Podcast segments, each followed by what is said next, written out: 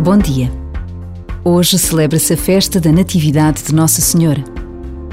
No sermão do nascimento da Mãe de Deus, o Padre António Vieira escreveu: Quereis saber quão feliz, quão alto é e quão digno de ser festejado o nascimento de Maria?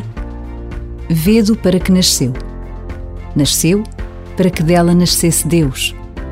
Perguntai aos enfermos para que nasce esta celestial menina dir-vos-ão que nasce para Senhora da Saúde. Perguntai aos desamparados, dirão que nasce para Senhora do Amparo. E o sermão continua, numa sucessão de invocações que tantos nós conhecemos. Por vezes, basta a pausa de um minuto para pedirmos a Maria que reze por nós.